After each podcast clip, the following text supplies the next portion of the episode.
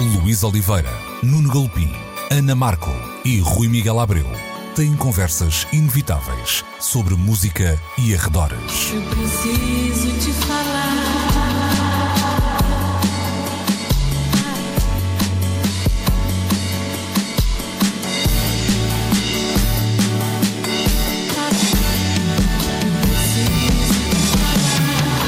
Agora na Antena 3. Precisamos de falar.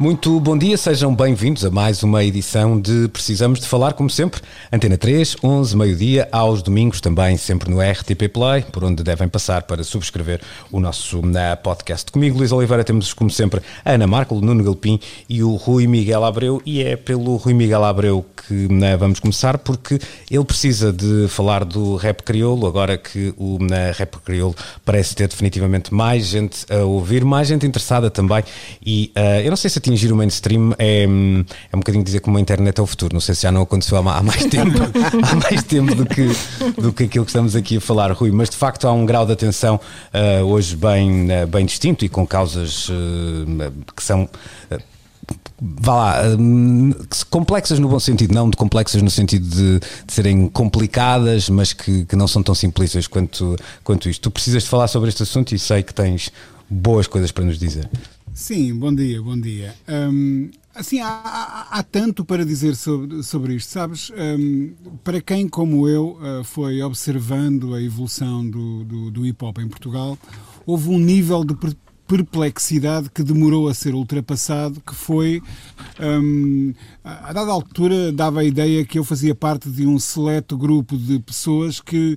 Um, achava muito estranho que as editoras grandes, as grandes editoras, as majors, a operarem em Portugal, que neste momento são três, a Warner, a Sony e a Universal, mas eu estou a falar uh, há, há uns anos atrás, um, não reparassem na força, no vigor, na energia que o, que o hip hop Tuga tinha, uh, em termos de mercado mesmo. Eu, eu sempre me pareceu estranho um, pá, porque é que as editoras não estavam a contratar estes artistas, porque é que essas editoras não estavam a, a contratar estes artistas, uh, sendo que eu reconhecia neles um potencial comercial que me parecia evidente e então uh, tudo isso me parecia muito estranho. Uh, não era fado, mas parecia estranho. Um, a dada altura, a Universal, penso que foi a Universal, dá o primeiro passo com a contratação do Valas e de repente as, as portas escancararam-se e, e, foi o que vimos. Um, o Valas, o AC, a, a, Capicua ligam-se uh, à Universal, o Domi liga-se à Universal, de repente na Sony temos também uma série de players importantes do, do movimento, os, da Força Suprema aos Wet Bad Gang, do, do Hollywood uh, ao Prof Jam, etc etc, etc. Um, portanto, por aí, tudo bem. Um, com o rap crioulo parece-me estar a, a, acontecer um fenómeno mais um, em cima do acontecimento, ou seja, com uma decalagem menor em relação àquilo que eu sinto que é um borbulhar evidente.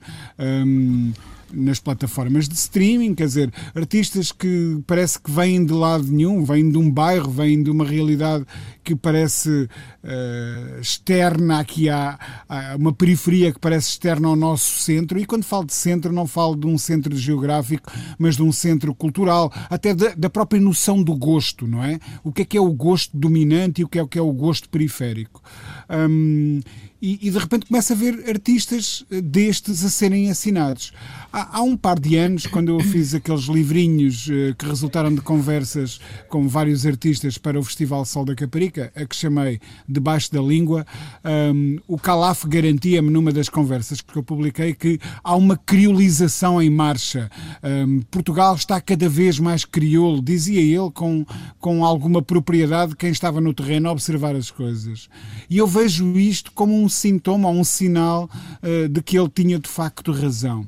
Um, há, há, há, escolas secundárias, quer dizer, aquelas que estamos a falar pré-pandemia, uh, em que nos recreios há miúdos de todas as cores a, a comunicarem uns com os outros, a apreenderem uh, novas formas de comunicar, um, e de repente percebe-se que uh, o rap crioulo saiu de uma bolha cultural um, que o sustentava originalmente, não é? As pessoas, uh, e aquilo funcionava um bocadinho em circuito fechado, os Nigga Poison foi assim, oriundos da pedreira dos húngaros, um, mas de repente Uh, já não é necessário teres uma determinada origem cultural para compreenderes a mensagem e para, sobretudo, sentires uh, aquela forma de comunicar. E até para te apropriares. Exatamente. No bom sentido. Também. No bom sentido. Não, mas agora perguntava-te uma coisa, Rui, até que ponto é, e não falando exatamente de rap crioulo, mas de cultura crioula, a, a, a, expressão de alguma comunicação global por ter estado com a Madonna em palco, que o Dino dá a esta cultura, às próprias mulheres de Cabo Verde estarem a partilhar com ela um, um batuca, achas que essa consciência também a passar um pouco das nossas fronteiras poderá ter contribuído também um pouco para nas próprias estruturas decisoras das editoras a haver uma consciência de que há aqui qualquer coisa que de facto está a borbulhar o e já próprio, não é só aqui. O próprio sucesso da Mayra, de alguma forma, também. Por é? exemplo, é? também, também. Uhum. Achas, Rui? eu, eu, eu, acho que tudo isso são fatores, mas acho que, muito sinceramente, o principal fator, e nem a Mayra nem o Dino aí chegam, uh, são os milhões de visualizações que, que, que, São os miúdos. Que o, os miúdos. Exatamente. Que o Vado, que, que, o, que, o, que o Drenas, que todos estes artistas, o Julinho KPSD, uhum. aquele, sim, sim, uh, sim, aquele, aquele é uma fenómeno força... incrível. Com uma capacidade uh, de ir às escolas e, e contactar diretamente com o seu público que é uma coisa orgânica. A, a, a que, estratégia que é o... dele é interessantíssima e, e, e, e, faz sentido, porque é verdadeira. Exatamente. Eu acho que só esse dizer é o principal coisa, sinal para as editoras. Deixa-me é? dizer uma coisa, não sei se via, mas cá vai. Uh, terminamos esta semana as gravações da segunda temporada do Elétrico. A, é a última noite juntou o Branco e o Julinho na KPC, precisamente. E, hum, e para essa noite houve. Todas as noites estiveram esgotadas, até porque a lotação era muito limitada, não é? Mas houve um interesse que extravasou um, o, do o, amante, o do amante da música. Era o sítio okay. para estar, se é que me faço uh, isso quer entender. Dizer perfeito, perfeito. Isso, isso quer dizer qualquer coisa. Qualquer coisa. Hum. Para mim, o interessante neste fenómeno, de, de, de, reparem, eu não acho que as editoras vão amplificar qualquer coisa. Não, não, não. Elas estão a cavalgar uma onda que já existe e que nasceu organicamente. Tudo, tudo e nada de mal com isso. Uhum. Uh, e estes artistas estão onde pretendem estar neste momento. O que para mim é muito interessante é o conceito de pop a alterar-se. Ou seja, nós já não temos que ter apenas como ídolos. Hum, pessoas brancas, de uma determinada uh, origem cultural, etc, etc. E hoje é perfeitamente possível que uma menina de Cascais Cascais, ou, ou, ou, ou, da Foz no Porto, ou, ou de Braga, ou do interior do país, possa um, ter um póster imaginário, se calhar não é um póster, se calhar é um, é um wallpaper no seu telemóvel, não faço a mínima ideia como é que agora uh, as dinâmicas de, da idolatria uh, juvenil funcionam. São boas um, stories ou bons TikToks? Pois, exatamente, mas, mas há, essa, há essa questão que é. Uh, eu acho que isto é uma marca de avanço da nossa sociedade, claro. que de repente uma, uma menina e um menino uh, brancos suburbanos de, de 13 ou 14 anos possam ter no Julinho KPSD, no Vado, no Drenas, ou que seja em quem for, um novo tipo de ídolo. Uhum. Pá, eu acho isso admirável e, e, e, e, e quero encarar isso como olha, uma, uma, marca de avanço positivo da nossa sociedade. O que mudou uh, dos anos 50 e foi há 70 anos atrás quase, uh, o rock esteve à espera da passadeira branca com o Elvis. Uhum. O que não acontece aqui. Deixa, de, sim, Precisamente. Pois, uh, oh, oh, oh, Ana, vou, vou, estava aqui a pensar numa uma pergunta que se calhar tem uma carga um bocadinho mais sociológica, mas tu tens esses olhos de cientista social uh, com, com, só com meia dioptria de cada olho, mas não, mas, mas escape. São cinco, são, são cinco. cinco. Pronto. Uh, que é, o, o Rui estava a dizer esta ideia do bom sinal e, e se calhar há também aqui um bom sinal do próprio, dos próprios artistas, ou seja, eh, há de facto um sinal de afirmação de identidade que provavelmente há uns anos atrás estava mais um, retraído, ou seja, apesar de este movimento rap, do rap crioulo já ter uma, uma relevância grande na comunidade, uhum. um, agora se calhar temos eh, jovens nascidos eh, já em Portugal, outros vindos, por exemplo, de, uhum. de, de Cabo Verde, que entre a cachupa e o cozido à portuguesa outrora escolhiam o Big Mac e agora um, eles próprios estão exatamente sim. ou seja já há terceiras gerações talvez terceiras, quartas, já nem consigo bem fazer as contas, mas já um, um bocado como a, a nossa, a nossa, uh, nossa, vá, isto é um bocado difícil falar nestes termos, mas um bocado como o que falávamos sobre os jovens uh, estarem apaziguados com o fado de uma forma como que nunca estavam. Uh, também uh, esta, esta geração que, pá, que, que, que, diria que no meu tempo os jovens negros, independentemente de terem nascido cá ou lá, estavam muito guiatizados e tinham muita cultura americana um, e, e, e, era um bocado os role models deles e acho que um, é interessante esse regresso às raízes porque é uma coisa destes tempos da juventude independentemente das suas origens uhum. um, exatamente é, é uma coisa que se tornou pensa... cool Uh, Exatamente, claro. pensa nisto, pensa, pensa no caminho que percorremos quando. Uh, e atenção, uh, eu acho que cada coisa é um sinal do seu tempo, não estou uhum. a fazer juízes de valor algum, mas em 95 um, o miúdo cool da, da escola secundária, uh, aquele que tirava boas notas a filosofia e que sacava as miúdas todas, provavelmente. Chamaste? Ou a menina. Exato, eras, eras tu. Eu era mau a filosofia. Uh, ou, ou, ou, a menina um, alternativa que captava a atenção de todos os rapazes, se calhar das outras meninas também, sei lá eu. Um, mas imaginemos 95, uh, eh, escola secundária, algures perdida neste retângulo à beira-mar plantado. Uh, tu eras cool e o que é que tu ouvias na música portuguesa? os, os, os Silence For ou os Mão Morta. É ok? Uhum, isso, uhum. isso eram as marcas da tua coolness, talvez. Uhum. Ou, não sei, os Blind Zero ou qualquer coisa assim do género. E hoje essa coolness já se manifesta com outras tonalidades, sim, sim. digamos sim, assim. Claro, Estás claro, a perceber? Claro. Isso claro, é claro. Mas aquela Mas, questão identitária. Que, é, que, que é engraçado é que, que, passámos um bocado de uma ideia que afastava gerações e que se calhar uhum. até era um bocado uma ideia mais de pitoresco uh, para uma ideia de modernidade e coolness. Claro, e, e dizer... eu também não sei se tem um bocado a ver com dizer, eu sou isto. haver um diálogo maior também entre pais e filhos. Às vezes penso que possa passar um bocadinho por aí. E acho que é um bocadinho, olha, vou, vou meter também para fora de pé, mas um, um bocadinho uma ideia de pós-globalização, no sentido, eu acho que isto não acontece só cá, ou seja, eu lembro de entrevistas, é verdade. estou-me a lembrar, por exemplo, do que dizia a Lura. A Lura dizia que em Portugal sentia-se cabo-verdiano, chegava a Cabo, a Cabo Verde, sentia-se, ou melhor, faziam-na sentir, de Exato. alguma forma, a, é, é, a cena é mais essa. Em Portugal uhum. faziam-na sentir cabo-verdiana e em Cabo Verde faziam-na sentir uh, portuguesa. E eu acho que hoje essas referências esbatem-se ao ponto de tu também poderes mais facilmente assumir a tua identidade por, por contra por, isto pode parecer um bocadinho paradoxal, mas uh, o acesso também de um jovem que cresce hoje em, em Cabo Verde um, também não, não, não é o mesmo que era há 20 anos. Portanto, ele também tem essas referências todas e não quer dizer que não se ligue mais nas, nas dele. Lembro de estar aqui há uns tempos atrás a entrevistar o, o Hélio Batalha, um, um nome importante hum, do, do hip hop uh, cabo-verdiano, e ele dizia-me que. Uh, Uh, ou seja, quando ele dizia os artistas que, que cresceu a ouvir, ele de facto misturava aquela gente toda. Estavam lá o Sam daqui e o Valete, estavam lá artistas de Cabo Verde, desde o Funaná mais tradicional a já alguns nomes da música urbana de Cabo Verde e depois os artistas americanos. Portanto, já havia, uh, eu acho que isso há uns anos atrás seria impensável, quer de, de cá, um, quer, quer, quer nos outros países. Quer dizer, não, não, não, sinto que fosse tão. Acho que são bons sinais em todo, o, em, em, em todo o caso e acho que o Rui disse uma coisa uh, e já falamos disso noutras, noutras uh,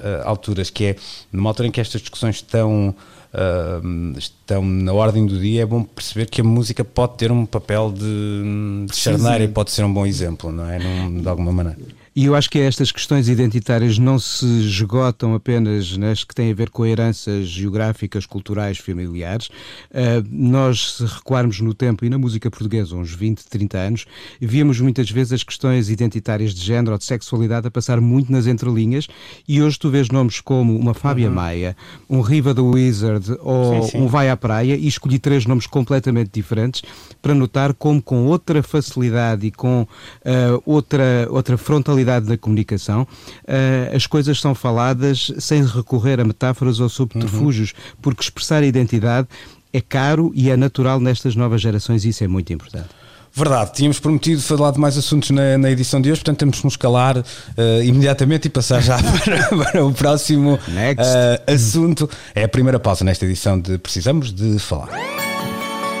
Precisamos de falar. Eu, uh, Luís Oliveira, uh, vou agora passar a frase, a palavra a ele, Nuno Galopim, para falar de eu, Amália. Parece que eu estou maluco, mas não estou. Uh, estamos em centenário de Amália, em plenas comemorações do, do, centenário do nascimento de Amália. Julho é um mês forte, mas são, são comemorações já o que dissemos que se vão estender durante mais tempo, mas agora tem um novo momento televisivo, o Nuno está ligado a ele e, e chama-se o Amália, para quem não percebeu aqui a, a brincadeira e eu gostava que o Nuno nos explicasse o que aí vem, porque hum, é, eu acho que é um filão muito pouco explorado é uh, no que esta história Entre... diz respeito.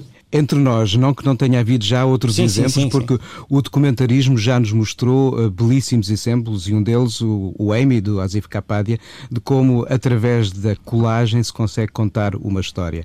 Uh, e, de facto, é com uma colagem que se conta aqui assim uma História Possível uh, de Amália. Uh, o que é então o Eu Amália? Foi um projeto que eh, era para ter ganho forma durante quatro meses na sala da inovação no, na RTP, em Lisboa, mas obrigados ao confinamento e quando começámos a sentir a capacidade tecnológica para cada um em seu espaço dar vazão a esta ideia, começámos então por pensar como é que, através do nosso arquivo da RTP, televisão e de rádio, podíamos encontrar as peças para construir um puzzle. E que puzzle é esse? Uh, de, através de entrevistas, de atuações, de reportagens, fazer um retrato de Amália Rodrigues.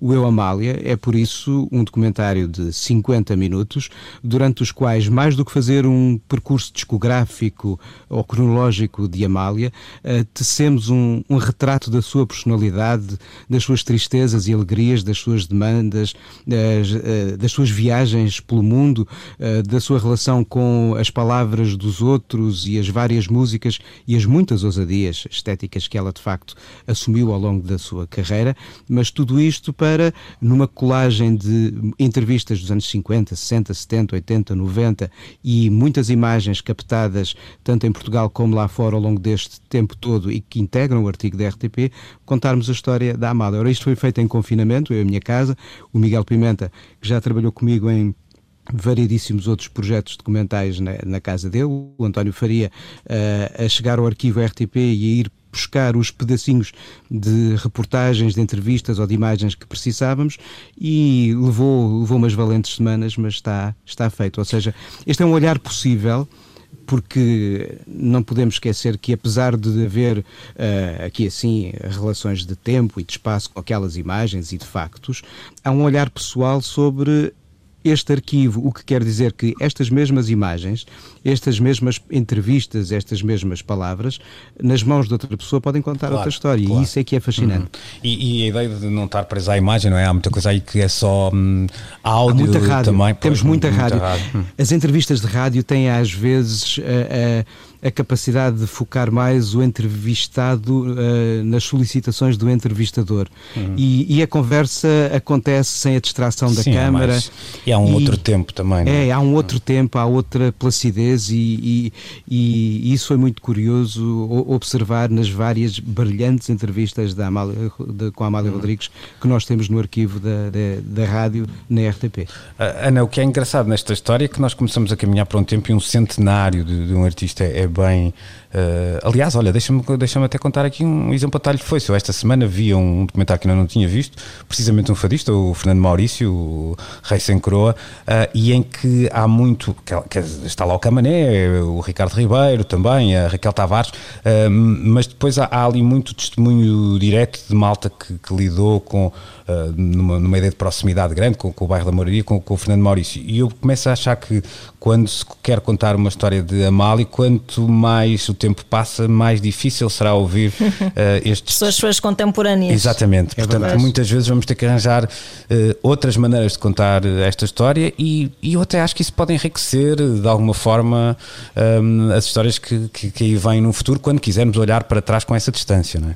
Sim, a, a, história é um bocado isso, uh, é um bocado uh, uma sucessão de interpretações sobrepostas ao longo dos tempos. Tal e qual. E eu acho que isso é interessante no sentido em que se constroem mitos assim e uh, a frase diz que não devemos deixar a verdade interpor-se entre nós e uma boa história. Uhum. E, um, e, é engraçado até porque quando entrevistámos a Carminha a propósito do livro da Amália, ela também falava um bocado disso uh, certas ideias feitas. Aliás, até a própria, ela, ela quando conheceu a Amália, achou que ela era muito mais baixinha do que ela imaginava.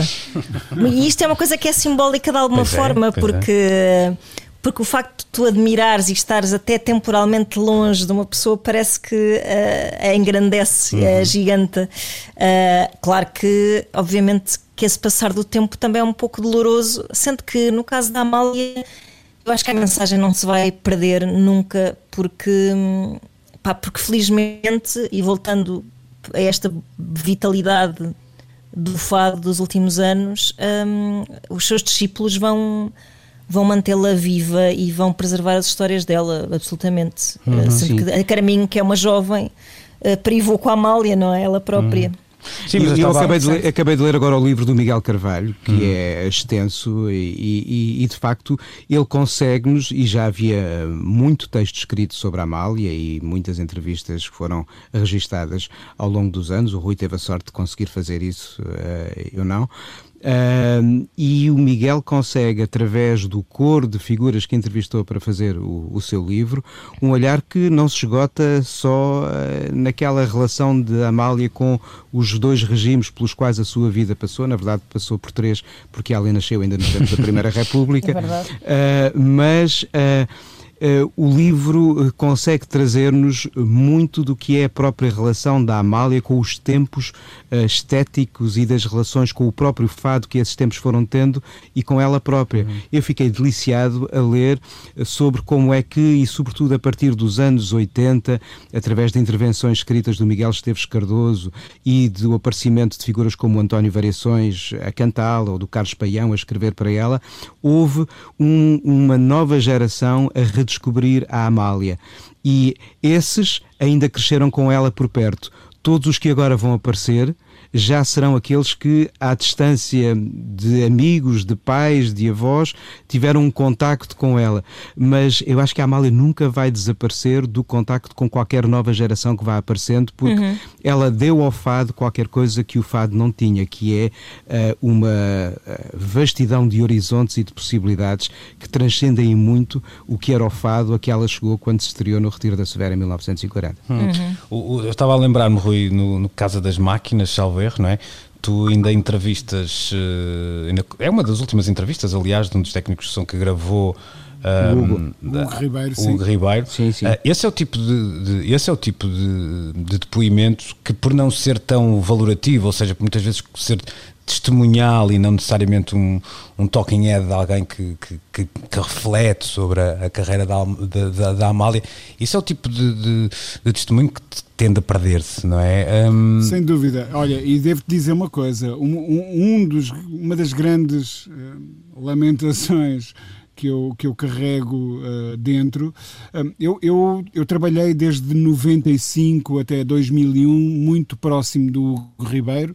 Um, eu, enquanto estive na Valentim de Carvalho, uh, fiz muitas incursões no arquivo para preparar o Portugal Deluxe, por exemplo, uh, os diferentes volumes do Portugal Deluxe, porque de repente tinha tempo e apetecia-me ir ouvir fitas, e sempre que eu ia ouvir fitas tinha o Ribeiro ao lado e era impossível estar a mexer no arquivo sem o estar a ouvir contar histórias. Era uma, era uma constante. Na altura, nada disso me passava pela cabeça, devo dizer.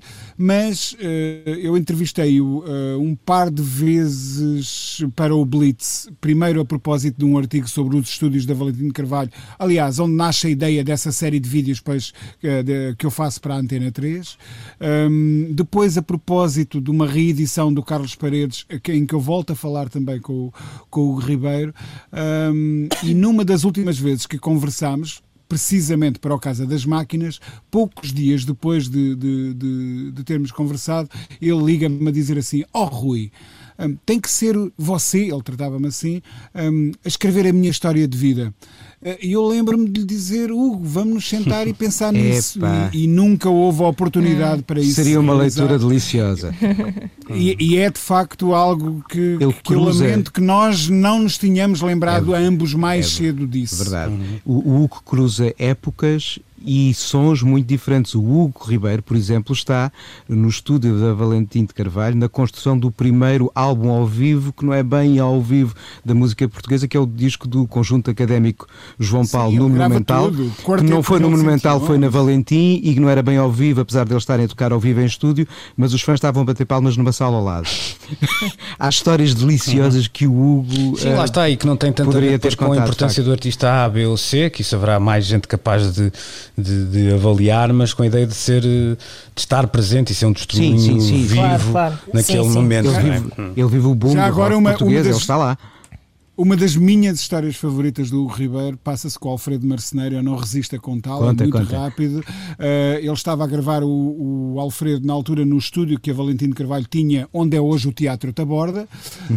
um, uh, portanto ali perto da, da, da Feira da Ladra, uh, e, e, o estúdio tinha umas grandes janelas em vidro. Um, o Alfredo só conseguia ir gravar depois da noitada da, da Casa de Fados, e portanto quando chegava já era a luz do dia. E ele dizia sempre sempre assim: Oh, Huguinho, eu não consigo gravar com tanta luz. Uh, ao que o Hugo Ribeira saía da cabine de controle, uh, tirava-lhe o lenço que ele trazia sempre ao pescoço e que era a imagem de marca do Alfredo Marceneiro e atava-lhe como uma venda sobre os olhos e dizia assim: Acabou-se a luz, canta lá que a gente tem que gravar antes do almoço. Muito bom. Um, pá, Muito e, era bom. assim que o Hugo Ribeira era incrível. Ele dizia: Eu inventei a compressão digital. Eu, como assim, Hugo? Não havia compressão digital no seu tempo. E ele, a compressão com o dedo no fader. Eu, eu claro. quando a Amália subia a voz, eu baixava o claro. volume do microfone. Portanto, era compressão digital. Pois é, as melhores histórias, essas é que se calhar às vezes tendem a. Essas é que tendem às vezes a perder. Pois, pois, é isso. Sim, sim. São essas histórias tenho... corriqueiras que são as que eu gosto mais. Claro, quando eu acredito que a gente ganhe uma outra maneira, de, de, de, ou seja, daqui a 20 anos, se alguém quiser fazer um documentário sobre a Amália, poderá até existir uma maneira diferente de contar essa história, muito uhum. super claro. criativa e catinhetes, etc. Agora, uh, faltará sempre uh, essa ideia de conseguir uh, ouvir a história de quem, de quem esteve quem lá, lá exatamente, quem, quem presenciou aquele momento, e não é, não é só uma ideia, às vezes, de. Claro que o contexto é importante, mas às vezes mais do que o contexto é a ideia do momento e do que se vive uhum. ali que, que, que, é relevante. Bom, por falar Bem, em. Posso só dizer uma coisa Força. muito rapidamente, a propósito da Amália na nova geração e porque eu acho que é oportuno, amanhã, eh, segunda-feira, a partir das 18h30, eu vou estar a conduzir, isto há de ser transmitido nas, nas plataformas digitais da, da, da, FNAC Portugal,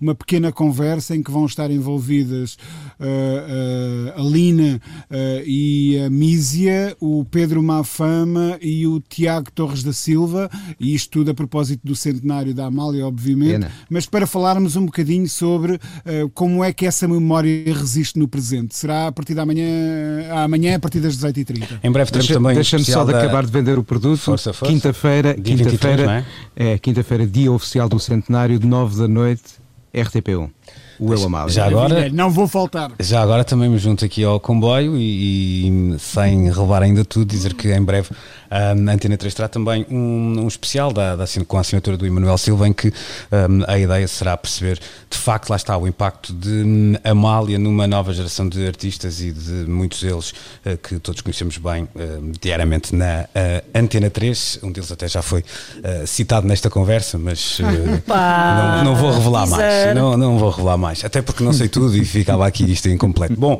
mais uma pausa nesta na conversa, edição de Precisamos de Falar falar na Antena 3.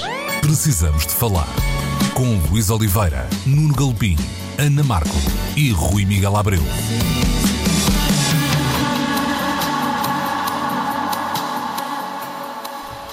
Vamos então ao museu, no caso ao Museu de Lisboa. O nome da exposição podia ser dado por Luís Oliveira, Velvet Nirvana, uh, assim mesmo tudo junto, uh, não é? Um, o, o, Nuno Galpim já, já escreveu sobre este uh, assunto e há aqui uma ideia de uma certa. Um, como é que eu ia dizer, uma, dois universos que se cruzam e que eu estava a pensar, mais até do que, antes até de ler o, o que, o material que nos mandaste, e, de facto há aqui uma iconografia que com, com as suas distâncias, até geográficas, no que ao nascimento nos Estados Unidos diz respeito, que, que têm mais em comum do que possa uh, aparentemente uh, parecer à primeira, à primeira vista. O que é que te, o que é que te despertou assim, o interesse nesta, uh, nesta exposição, que junta, portanto, Velvet Underground e, e Nirvana à cabeça, e é um, um, conjunto não só de fotografias, há também muitos flyers, páginas de livros, fanzines. o que é que o que é que tu sentes ter de especial a, exposição, Nuno? Olha, é um pouco aquela uh, ideia que eu espero conseguir passar também no Eu Amália, que é como é que uh, uma, um ponto de vista autoral pode olhar para o universo e retratá-lo, naturalmente sem roubar o protagonismo ao universo em si. Um, o, o, o, Miguel Bonafé Pérez é o, é o, curador desta exposição. Ele é um homem ligado à, à, à, pintura, às belas artes, à escultura, ou seja, às expressões mais clássicas da arte que estamos habituados a ver em museus de belas artes. E o que ele quis fazer aqui foi, por um lado, uh, reencontrar ecos de vivências que ele teve através dos irmãos, mais velhos do que ele e mais atentos a esta música, ou seja, esta, esta música entra nele porque tem irmãos mais velhos que a escutaram na época e a passaram para ele, ele nasceu em 67, e então, eh, com base numa coleção particular que, que deve ser uma das maiores coleções de memorabilia que existe, eh, a do António Neto Alves, que é sobretudo rica em Velvet Underground e, e Perry Smith, ele tenta contar uh, como a história uh, do movimento punk nos Estados Unidos, sobretudo mais até do que no britânico, depois, e são irradiações que ele explora também na exposição, tem muito a ver com uma convivência de todos os jogadores em cena com o universo das artes plásticas, das belas artes e de um pensamento associado à criação artística. Os Talking Heads nasceram no contexto de, de escola de belas artes e ele vai mais atrás, ele começa a contar esta história nos Velvet Underground, onde precisamente se estabelece essa ligação e eu, quando falei com o Miguel pela primeira vez, ele dizia-me que, por um lado, havia aquele fascínio enorme que ele sentia pelos Velvet nascerem da união de dois espíritos completamente diferentes, um vindo de uma poesia de rua, escola rock and roll, o Lou Reed, e o outro uma figura que vinha do outro lado do Atlântico, mas sobretudo tinha trabalhado uh, com Lamont Young, vinha da música experimental. Os dois unem-se e percebem, sobretudo o Lou Reed percebe que a vontade que o Andy Warhol tem de se apropriar um pouco do que estava ali a acontecer porque queria produzir, entre aspas, uma banda, é por um lado uma plataforma para visibilidade, mas também um espaço para poder expandir para além da música, ou seja, para a criação plástica, o que era a alma dos Velvet Underground. Isso passa dos Velvet, passa pelo punk nova-iorquino e depois irradia uh, para outras gerações punk nos Estados Unidos, não só em Nova Iorque, mas também em Los Angeles e, e não só, e também em Londres e até Portugal.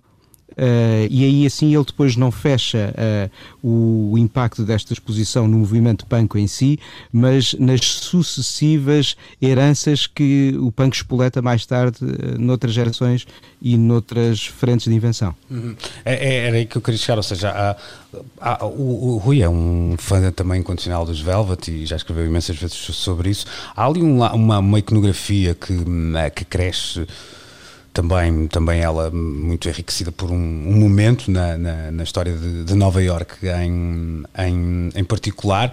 Um, nós já é difícil fazer esta futurologia, mas aquilo, aquilo é repetível do ponto de vista da, da riqueza das artes que se juntaram ali, pergunto eu. Talvez só num, num plano digital, não faço ideia. Pois. Há, há, há, várias coisas aqui. Eu, em primeiro lugar, devo dizer que eh, fiquei assombrado porque eu não fazia ideia que um, um colecionador e um acervo destes não é incrível, existia, Rui. É, é incrível, existia uhum. por cá. Um, há, há, quem esteja. Há um movimento uh, no, nos Estados Unidos a acontecer de valorização deste tipo de artefactos. O flyer, um, uh, se calhar daqui a uns anos, o flyer dos primeiros concertos dos chutes e pontapés mereciam estar num museu qualquer de arte moderna por cá. Tal e qual a, a, tesoura que se perdeu do, do, do António do Variações, António. etc. Um, todas essas marcas que foram preservadas uh, noutros contextos, nomeadamente este de Nova York, a que esta uh, exposição, para que esta exposição remete, uh, têm um valor incrível e eu, eu fiquei agradavelmente surpreendido. Estou muito ansioso para ver a exposição. Conheço muito bem o Miguel. Um, fiquei surpreendido que tal coisa existisse por cá e com uma inveja tremenda. Quem me dera ter todas aquelas aqueles, uh, flyers, aqueles fanzines, aquel, aqueles posters de concertos, etc., uh, eh, aqui espalhados por casa. Já não tenho grande espaço, mas arranjava-se qualquer coisa. há, há, há, um tesouro que ele tem ali particular, que é um livro da Roberta Bailey que fotografou in loco o que era a verdade deste ambiente e ainda por cima depois com uh, descrições na sua própria letra o que é fascinante. E depois há aqui assim uh, uh, a revelação de um velho mito da fotografia portuguesa, que eram as fotografias do Paulo Nusolino, uh, que Sim. viveu em Londres precisamente quando o punk estava a escrever a letras grandes os acontecimentos naquela terra. Ele chegou a viver num squat, coabitou com algumas figuras de proa do movimento e numa altura em que ele já estando em Portugal regressa a Londres para ir buscar o que lá tinha, faz uma série série de Polaroids eh, que captam um, a verdade daqueles ambientes e essas Polaroids pela primeira vez vão ser apresentadas nesta exposição. Ana, eu não sei se no teu caso tens memórias pessoais, mas eu também estava. Uh, claro, quando depois, quando, e até quando fecha este círculo e quando, quando o círculo fecha com, com o concerto de Nirvana em, em Cascais, eu, eu tenho ideia, e apesar de, na altura era, era ainda jovem, mas há, há aqui um, um, lado, exemplo, a ideia das fanzines, é, não estou a dizer que nunca mais houve depois disso, não é isso, mas é quando elas coincidem com uma popularidade gigante, isso nunca mais voltou a acontecer, ou seja, nós associamos muitas vezes algum deste, uh, como é que eu ia dizer, algum destes movimentos a um, a um underground que continuou a, a existir, mas dificilmente uh, estes momentos não coincidiram, ou seja, uh, haver essa riqueza na, na na produção artística que extravasava a banda, seja nos clubes de fãs, seja nas fanzines, seja nas uhum. fotografias, etc. E isso coincidir, lá está, com um momento de, de grande popularidade, como foi, dá-me ideia, no, no caso terá sido o último, com, com os Nirvana. Sim, uh, a sensação que eu tenho é que eu acho que ainda subsiste um pouco o. Bem, para já, e até pegando uma coisa, deixa-me voltar um bocadinho atrás, porque quando o Rui estava a falar ainda a propósito do rap crioulo, de como é que os jovens idolatram hoje em dia os seus, as suas referências e será em posters ou será como, uh, esta exposição fez-me muito pensar sobre essa questão precisamente. Uhum, uhum. Um, o que é que. Mas pronto, nós falamos disto em relação a outras coisas, muitas vezes neste programa, que é o que é que sobrará de memória material dos tempos uhum. que estamos a viver agora. E, hum, mas uh, eu, eu, uh, o espírito de fanzine eu acho que hum, existe ainda, uh, está muito mais ligado exclusivamente, e aí sim, a, a, às, às, às, às, belas artes, mais do que Exatamente. esse cruzamento com a música que eu sim, penso sim, sim, que, epá, que, não, que não, não resiste, não, não, uhum. não, não, consigo okay. encontrar nenhuma relação aí entre, entre as duas coisas, mas no meio das, das artes gráficas é, até, até há muita ebulição ao nível de, de fanzines e e de publicações de autor e etc. Um, Braulio Amado, não é? Exato, por exemplo, o Braulio, sim, uh, e muitos outros. Uh, e há feiras e, há, e, e são feiras sim. bastante concorridas, sim, ou seja, sim, é, o espírito de facto resiste, só não está relacionado com a música. Pá, eu ainda de vez em quando nos, uh, nos nas redes sociais apercebo-me de que músicos de que eu gosto muito e que sigo. Um, muitas vezes no Instagram, por exemplo, eh, publicam cartazes de concertos. Agora não, porque está tudo em quarentena, mas, mas publicam cartazes de concertos, um, é aqueles cartazes antiga, uh, que eu olho para aquilo e penso assim: epá, pronto, aquilo é novo, mas tem um ar vintage. Que é uhum. interessante, e, e pergunto-me para que é que aquilo. Qual é, é a finalidade daquilo agora? É meramente eu ver naquele quadradinho minúsculo uh, do meu telemóvel. Um, é, é, estranho esta relação entre a arte e a música agora. Falta a materialidade. Um, falta a materialidade, é. porque, porque a arte, assim, a arte, uh, ou seja, continua a haver esse, os pósteres. Estou uhum. a pensar, por exemplo, na Courtney Barnett, tem sempre uns uns ótimos pósteres. E as capas lindíssimas sempre. E as capas muito giras também, uh, mas, mas de facto falta essa materialidade. Uhum. Isso, por isso, esta exposição me transporta-me imenso, até porque pá, eu muito pouco, mas eu já era eu sofri sempre de nostalgia precoce. De miúda, um, já já imaginava velha uh, a olhar para os bons velhos. É verdade, isto é mesmo verdade, textualmente verdade. Eu guardava, não era por mais razão nenhuma que não fosse ter a certeza de que anos mais tarde, continuo a ter muito este pensamento, de que anos mais tarde iria gostar e gosto de recordar. Então, estás a dizer tenho, que vamos tenho imensos uma, bilhetes de concertos. Vamos ter uma exposição de Ana Marco. Arranca, se calhar tem okay. cartazes arrancados okay. da rua. Os tem roupões, umas, umas coisitas. Os roupões de uma sessão de Quarantunes mas deixa-me deixa só dizer, deixa-me dizer, Ana, que há, há coisas de, dessas que estavas a falar que às vezes até acontecem a posterior, ou seja, eu dou por mim, agora se me lembrasse dos nomes era incrível, mas não me vou lembrar. mas há, há, muitos sites hoje que se dedicam a fazer uma, sei lá, uma coleção de cartazes uhum, uhum. inspirados no minimalismo uh, com digressões que já aconteceram há 4, 5, 6 anos, ou de bandas, sim, etc. Sim. Portanto, há, há, uma... há, uma memória digital a ser construída, sim, isso é verdade. Sim, e é engraçado porque é menos dependente até do, do tempo, não é? Ela pode, uhum. pode podes querer recriar o Summer of Love Love, mas podes também querer recriar o verão passado. Não parece que seja assim tão. Olha aqui, posso deixar aqui. Isso é engraçado. Força, força. Diz, diz, Rui. Não, ia dizer, queria deixar aqui uma vénia ao, ao, nosso companheiro Henrique Amaro, que vai guardando alguns importantes pósteres que documentam é a memória rock uh, portuguesa e que os tem emoldurados em casa. Um, ainda ontem, penso que foi ontem, uh, há uma revista americana absolutamente incrível chamada Oxford American, ligada ao circuito académico e muito focada na cultura do sul dos Estados Unidos. E tem sido uma leitura interessante neste momento em que a ideia de Sul se está a reinventar, eles que têm protegido muito a cultura negra, esta revista, eh, que publicava um artigo sobre a, a mais antiga, uh, como é que se diz, uh, a gráfica, não é? Uma, uma, empresa gráfica que imprime pósteres ainda em serigrafia em Nashville e que imprimiu pósteres para todos os grandes, os Johnny Cash, as Dolly Partons, etc., é, até à Casey Musgraves e, e aos White Stripes, um, e, e, eles fazem um artigo sobre essa, eles elas existem desde 1879 e lá está. A própria música cuidou da sobrevivência um, uhum. de, de, de, uma empresa destas por acreditar que eles fazem algo de, que é único. Uh, e eu não sei se cá nós tomamos um bocado de. se tomamos esse tipo de atenção a quem ia construindo a nossa memória gráfica e documental. Daí que, um, e, e, termino por aqui, um, é, eu sa é, é, saúdo muito uh, a chegada a Portugal de uma exposição com esta perspectiva, porque normalmente este tipo de artefacto uhum. eu não o via ser muito valorizado. Verdade. Verdade. Olha, Olha já agora deixa-me deixa só sugerir conta. um Instagram, isto é num universo paralelo, mas é um Instagram que não é só um Instagram, ele é um artista e até vendo os, os seus trabalhos, mas que é muito divertido.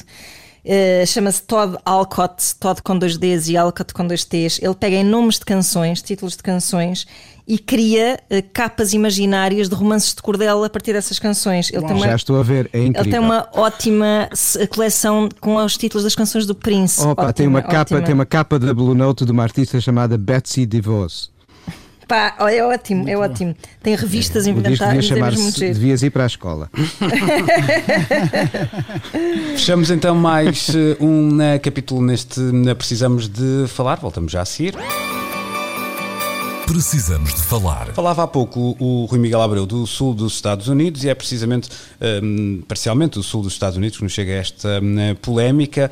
Lady Antebellum decidiu uh, mudar o nome e, e passou, uh, passaram a chamar-se uh, Lady A. Acontece que já havia uma veterana, vamos dizer assim, do blues que se chamava Lady A e que agora se sente de alguma forma roubada ou pelo menos vilipendiada no, sua, no nome que estava a construir ao fim destes anos anos todos. Uh, Rui, uh, esta é uma, uma, maneira de colocar a história. Eu não sei se é por aqui que tu queres pegar nela, porque há. Um, eu vou ser muito sincero, e desta, da última vez até a conversa não, acabou por não ir para aí, mas há alguém que muda o nome de Lady Antebellum para Lady A eu não sei se terá a melhor das. eh, Quer dizer, Precisamente. pronto, É para, porque, é para poupar tinta na capa do disco. Se eu me chamar, se eu tiver uma banda que se chame Adolf Hitler e achar que agora é má onda e passo a Adolf falar H. Adolf H, tam- se calhar também estou a. sim, é não verdade. sei, digo eu. Não, Sim, sim, sim. Depois a coisa nasce aqui- logo coxa. Há, há aqui uma coisa interessante, as Dixie Chicks, el- el- elas próprias tiveram que, hum, tiveram que eh, lidar com um- uma banda australiana, penso eu, chamada The Chicks, não é? Sim. Uh, ma- Mas nesse caso estamos a falar de uh, meninas brancas terem que dialogar com outras meninas brancas para chegar a, um, a um- a um acordo. Um, e- e- e a repetição deste, deste problema faz-me até perguntar se, uh, em vez de, de passarem de Dixie Chicks para, Dix, para The Chicks, Chicks. se não deveriam inventar outro nome qualquer. É a mesma coisa com estes Lady Antebellum que, que mudam para Lady uh, A, uh, roubando e aqui é que é o busilis desta questão, ah, a identidade de uma artista negra de blues ah, que há muitos anos ah, se apresentava ao vivo com, com esse nome. O que é absolutamente perverso nesta história é como eles fazem isto em nome de uma hum, harmonia racial que se quer construir e, e no processo destroem a carreira de uma artista negra. Claro. Quer dizer, Exatamente. hum, E dizendo que não de de- nada.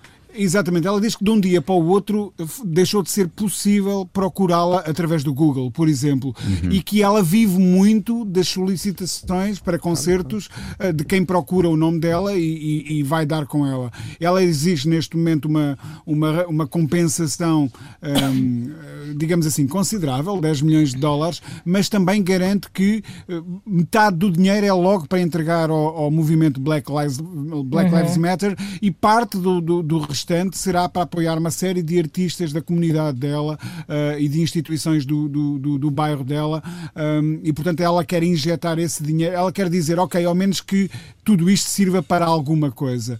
Ah, ao que ah, os tais, ah, ah, como é que eu ia dizer, o tal grupo country de branco ah, tão benevolente está a resistir. Ah, e eu pergunto-me, Lady Antebellum, Estados Unidos, concertos em pavilhões do tamanho do pavilhão Atlântico, isto, 10 milhões de dólares serão o quê? Três, quatro concertos para eles Hum, em peanuts. termos de cachês, Claro. não é? Serão peanuts e eles estão a resistir a isso. E, é, é- e foi por isso que eu, que eu sugeri que abordássemos como, como é que hum, uma coisa. Foram que- super apanhados na hipocrisia. Precisamente, eles, eles usaram esta mudança de nome como uma ferramenta de marketing e, e de repente vê-se que afinal o propósito deles não é assim tão nobre. Pois, é? é, eu, eu Aliás, eles, eles teriam feito isto se as Dixie Chicks não tivessem feito. Fizeram antes até, Ana, por acaso. Fizeram antes? Por acaso, Ok, por acaso Sabia isso, Mas sabes o que é que eu sinto aqui? É isto leva-nos a uma outra conversa que é, ah, nós já, já aqui discutimos até a reboque na altura de, de nomes como o Michael Jackson ou o Ryan Adams, uma espécie de ah, divisão entre o artista e a, e a pessoa, independentemente de todos os seus ah, defeitos. E eu também aqui acho que não é o caso deste projeto em particular, devo, devo dizê-lo, mas eu lembro de uma banda que há uns tempos chamada, chamada Sorry About Dresden, não é? Eh, Com, com uma. Uepa! com- sim, com uma referência a um, a um período da, da, da história, na, na altura da Segunda Guerra Mundial.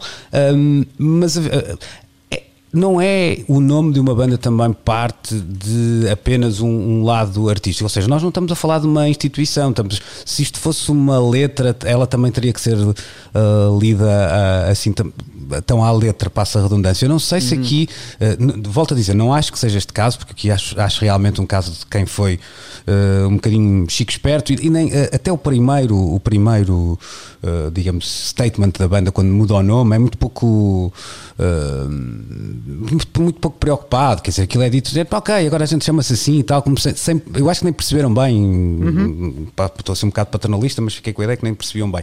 Mas eu também não sei se às vezes estas discussões não vão esvaziar uma outra coisa que também existe na música enquanto eh, uma obra artística livre, que é uma ideia até de alguma ironia, de alguma eh, de algum sarcasmo que, Sim, que- irreverência, Sim, irreverência. porque eu acho que é diferente quando Mas é uma isso é instituição. sempre aquela fina linha, não é? É, é, fina não, o que eu sinto é Sim, que é diferente sim. quando é uma.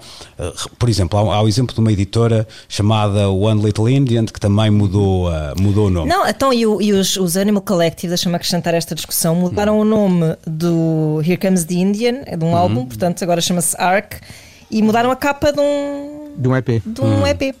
Pronto, mas- Portanto, a- a- ou seja, a finalinha no sentido em que nós até quando falámos das Dixie Chicks, Hum. eh, eh, até louvámos bastante porque isto acaba por ser um gesto muito simbólico e nesse sentido é muito importante.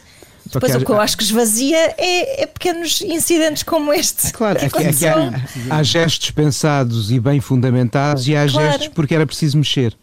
Sim. Pois é que eu, eu, eu sinto que às- jeito de mexer. Eu sinto que às vezes uma. Lá está, essa, essa editora é um bom exemplo porque foi das coisas mais sinceras que eu li no- nestes, Sem dúvida. nestes tempos, porque percebeu-se que houve um diálogo franco entre Uhum. os responsáveis da editora e até o, o, ah, o cliente, digamos assim, porque era um cliente que se, que se queixou. E Há houve, uma fundamentação. Há uma e houve um fundamentação. diálogo entre, ou seja, a- a própria- os próprios donos da editora sentiram-se dispostos a dizer, ok, então vamos lá ter esta conversa porque se calhar tu podes nos ensinar eh, alguma coisa. Chegaram à conclusão que realmente estava na altura eh, de, de- de corrigir aquele tiro, que, aquilo não, que o nome não fazia sentido neste, nesta altura e tal. Mas estamos a falar eh, de uma editora que tem como fim último vender discos, editá-los e- Claro. e vender. Não estamos a falar de alguém que se propõe fazer um- uma, uma obra que, que se quer livre, não é? E eu não sei se o nome não, também não faz parte dessa liberdade. Eu não sei se me estou a fazer eh, Eu só, entender. de- eu, eu só espero que por não ser muito cool vender animais, e eu sou contra a venda de animais, uma banda não se passa a chamar só os boys. Por causa dos pés. Ah, tá, vem cá. Era, Há era piada. Há tantos Piada, boys. piada, piada Até a primeira peça nos Beastie Boys. Pois é isso. há Ah, tantos- também Pois podia é, ser, também podia ser. pá. Olha, como Não, mas é que, é, que- é que há contextos e contextos, há diálogos e diálogos, há fundamentações e fundamentações. E nem todos os nomes têm que ser mudados, nem todas Claro. as ideias têm que ser aplicadas da mesma forma. Isso no caso das Dixie Chicks ou da muita One tendência Late para faz autocensura. sentido. Claro, claro, e até, até que ponto estamos perante uma, ah, um pensar de identidade e de significados, até que ponto estamos dentro da autocensura porque dá jeito ou porque somos de facto assim. Esta- esta- Acho que cada caso é de facto um caso. Esta discussão é uma discussão interessante porque os Estados Unidos começa agora também a discutir isto de uma outra forma. Há um- uma espécie de movimento anti-cancel culture, chamamos assim, e que junta, curiosamente, muitos intelectuais, nomes como o Chomsky, por exemplo, etc., ah, e que até nasce numa esquerda dita radical para os. Marcus também. Seguram Marcus também, eh, e, e que lá está, e que são pessoas que num contexto americano, se pensarmos no que é a política americana, até são hum, razoavelmente à esquerda, digamos assim.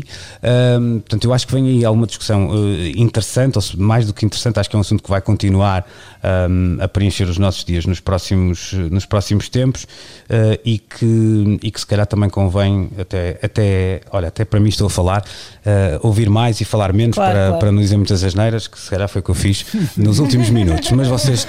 Não, vocês- senhor, de não, todo. Não, era, precisávamos, precisávamos de falar. eu, exato, era- o que eu ia dizer é que eu sei que vocês me desculpam, peço as mesmas desculpas ao nosso auditório e prometo não repetir, eh, a não ser para a próxima semana, isto porque já chegamos ao fim do nosso eh, programinha. Uau, já? É verdade. Já. Eh, mas para a semana se- estaremos cá todos de saúde, uns mais duridos que outros, mas isso é, é outra conversa e ninguém precisa de saber. Pois é. Ahm, portanto, Luís, parabéns públicos, pá. Um ah, campeão. fica-te muito bem, fica-te muito bem isso e há um sorriso rasgado no meu, ah, no meu rosto a esta Olha, hora. e agora vocês estão a dizer isto e neste preciso momento em que estamos a gravar este programa, recebo aqui a notícia de que Jesus está confirmado no Benfica. É, pronto, lá está. Isto Pronto. é, é messiânico este programa, de vez em quando tem assim um toque de. Eu só tenho o musical, o, o Cristo Superstar. Pronto, também serve. Também gosto, até Então- gosto mais. Então, um abraço e até para a semana. Beijinhos. Tudo bom, tudo bom.